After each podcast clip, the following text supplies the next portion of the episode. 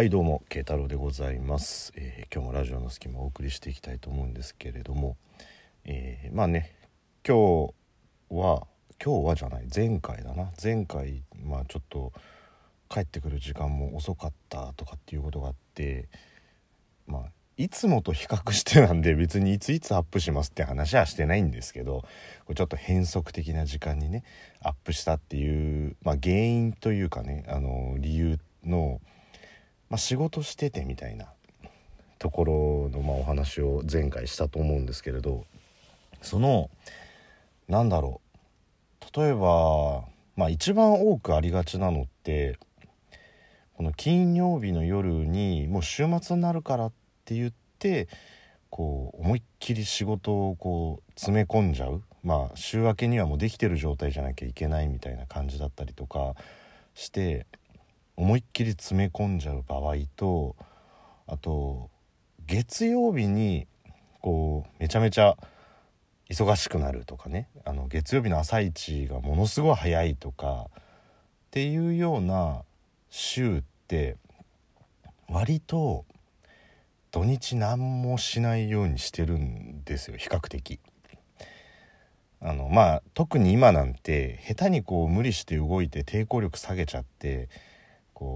インフルエンザになったりとかなんか急性胃腸炎とかになったりしてる人もまあ僕の周り結構多かったりとかするんでその抵抗力がなくなって、まあ、勤務に支障が出るっていうのもちょっと厳しいなとか思ったりとかするんで極力土日はこうポーっとしてるんですね。でそのポーっとしてる土日の何て言うんだろうこれってね土日休みの人しかちょっと共感というかなんとなく理解してもらえないかもしれないんですけど土日休みの人って日曜日のどこでああ休みが終わるって感じるかなっていうのはまあ人それぞれだとは思うんですよ。サザエさんの始まる時間とかっていうね感じだったりとか、まあ、あとはもう今日寝る時にああ終わるんだっていう人もいればまあ朝一でねああもう日曜日だっていう今日の夜はゆっくりできないみたいな感じで思ったりする人もいると思うんですけどあの僕の場合はお昼過ぎて、まあ、2時とか3時ぐらいになってくるともうそこから何か新しく始めようっていうのってなんかできないじゃないですか。例えばそっからなんかまあね近所に買い物行く程度だったらいいけどあのどっかちょっとね中距離的なところ遠距離まではさすがに遠朝一で出ないと間に合わないけど中距離的なところに行くのもちょっともうなみたいな感じとかあって。もうなんかできることが限られていく時間っていうのが大体僕の中でそれぐらいの時間なんでそこぐらいになると一気にその休み感みたいなのがグググググっとこう狭まってくるみたいなイメージというか僕は割とそういう感じするんですよ。なのでテンション的にはお昼過ぎていくと、えーまあプラスの感情からなんつうんですかネガティブな感じになっていくっていうんですか金曜の夜仕事終わったタイミングって多分こう土日休みの人だとしたら一番ポジティブだと思うんですよ。終わった今週っていうのともう今日ゆっくりできる明日起きなくていいみたいな感じでね。で土曜日の夜も同じく明日も休みだっていう感じでこうポジティブだと思うんですけど日曜日まあ各々のタイミングでこうネガティブになっていくってああもう終わりかとか明日から会社かとか朝一会議かとかね。まあもしくはああ明日からまた学校だみたいな感じがあると思うんですけど。だからその体力を温存しとかなきゃいけないタイミングないしは、えー週末にすっごい激務だったんで体力を回復しときたいみたいな感じの比較的スローな週末を迎えてる時の2時過ぎぐらいっていうところが一番こうネガティブになりがちなところなんですよ。で、えーこれはね、あのー正直ラジオトークを聞いていただいている方の、えー住んでいるエリアだったりとか局だったりとかによってもしかしたら違うかもしれないんでこれ同意を得られるかどうかっていうのは非常に難しいところなんですけど、まあ、今回はもう慶太郎的にね、あの、思うことをちょっとお話しさせていただこうと思うんで、え、あくまでちょっと僕の住んでる地域基準なんですけどその僕のテンションがネガティブに切り替わってネガティブロードを加速し始めてる時に 随分嫌なネーミングだよねネガティブロードって。もうその先どんなに行ってもポジティブにはならないんでしょみたいな。そうなんですよ。そのネガティブロードを加速し始めた時にいつもやってるのがこれね知ってる人いるかどうか分かんないんだけどフジテレビ系列でやってる「ザ・ノンフィクション」っていうあのまあなんていうんですかドキュメンタリー番組やってるんですよ。でねあれがなんかこうね複雑な感情にさせる番組でで 番組のコンセプトとしてはまあ何て言うんでしょうこう警視庁24時みたいな感じのそのやらせではないありのままをみたいな感じなんですけど取り上げる人ある人物にクローズアップをして番組が進行していくんですけど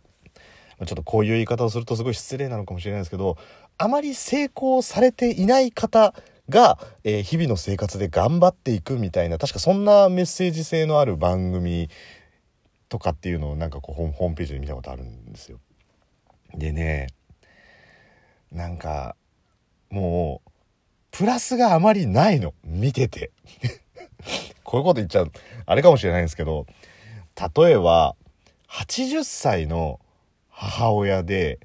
50歳のニートに密着みたいな感じとか。でノンフィクションだからやっぱりそのねもう80歳ぐらいになっちゃうと自分がのねこう老い先もそんなにみたいな感じのことを考えるといくらニートとはいえやっぱり息子のことが気になるみたいなところからこう家庭内で喧嘩するわけですよ。あんたどうすんのよみたいな感じで。でもなんかうるせえなみたいな感じでこうお菓子とか食いながらぼーっとしてたりとかあとこうなんかホストのあの会とかあったりとかしてでそのクローズアップされるホストもめちゃめちゃそのホスト業界で頑張っててナンバーワン狙ってるとか、まあ、今ナンバーワンにあり続けてこうねなんとかしてその例えばその繁華街のねそのエリアとかその系列店を盛り上げていきたいみたいなどちらかというとキラキラしたストーリーではなくてなんか自分酒飲むの好きだからホストとかだったらできるかなみたいなもうもうのっけがちょっと違うんですよね。で当然そういうホストだからもうミスも多いんですよ。女性の人を本当に楽しませようみたいな感じでやっているそのトップの人たちに比べて「え何何何あの今日何どうしたの?」みたいな感じでそのナンバーワンとかの人の真似事だけするからお客さんはすごく不愉快になってみたいな。でそのなんかナレーターが入って番あの営業終了後とかにこうナンバーワンとかにあのボロッカスに言われるんですよ。年下のナンバーワンとかに「おめえ何なんだよあの態度」みたいな感じでやったら「あすいませんすいません」みたいな感じで。でもなんかそれで何か変わるかっつったらそうじゃなくて帰り道とかそう密着してるカメラマンとかに「いや俺は多分ナンバーワンじゃないからなんかそういう風な感じで言われてるだけで別にナンバーワンになったら正義ですよねみたいなそういうちょっとずれてる感じのを延々こうやっていくんですよもう。どちらかといえば一生懸命仕事とかに対してこう頑張ってこうパッション注いでやってる人が見るとどちらかというとイライラする番組なんですよね。であのそういう例えばホストとかねあのフリーターみたいなそうやる気のないフリーターみたいな感じでちょっと怒られたりとかすると次の日無断欠勤とかしちゃうんですよ。で今日彼は勤務に出なかったみたいな感じのちょっとこう淡々としたナレーションが入ってねいや、うん、ちょっと自分でいろいろ考えたいことあるんで、うん、今日は行くのやめましたみたいな感じででそんな彼が行くのはいつもの公演みたいな感じでその公演でなんかこうカメラマンとインタビューしてるみたいな感じのやり取りがあってで最終的にあのハッピーエンドとかにはならないんですよ。要するにそのねニートの人とかもあの1回就職してみるけど2日ぐらい出勤してやっぱりダメだっつって帰ってきちゃってでまたなんとなくこう母親と一緒に飯食わしてもらってみたいなところが「フロム A」みたいなところを見て彼は今後ちゃんとした仕事を探せるのだろうかみたいなのとかそのホストのやつとかだったりすると「いやちょっと気持ち入れ替えて頑張りたいと思います」みたいな感じで言うんだけどもうでもそれ4回目だよねみたいな感じで彼はまた新宿の夜の街に消えていくみたいな感じで結論がどうなったかわからないっていうところにこうなんだろう半分ものすごく引き込まれる部分もありつつもものすごくこう日曜日のネガティブ、ネガティブロードを走り出してるその感じを余計加速させたりするね。ちょっと不思議な、なんかこう気持ちにさせる番組多分ノンフィクションって言ってるから必ずしもハッピーエンドなんかそこにないし、そうやって苦悩してるっていうリアルがここにあるよっていうメッセージ性の番組なんでしょうけど、なんかね、あれを見ると、見終わった後すごくこう微妙な気持ちになっちゃうにもかかわらずちょっとその充電しとかなきゃいけない週末になんか見ちゃうっていうね。なのであれはなんか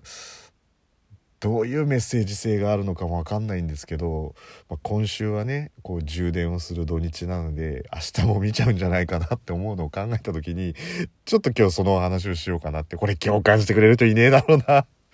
と思うんですけど、えー、まあ、ちょっとねそんな不思議な世界もあるんだなって思ったっていう慶太郎でした。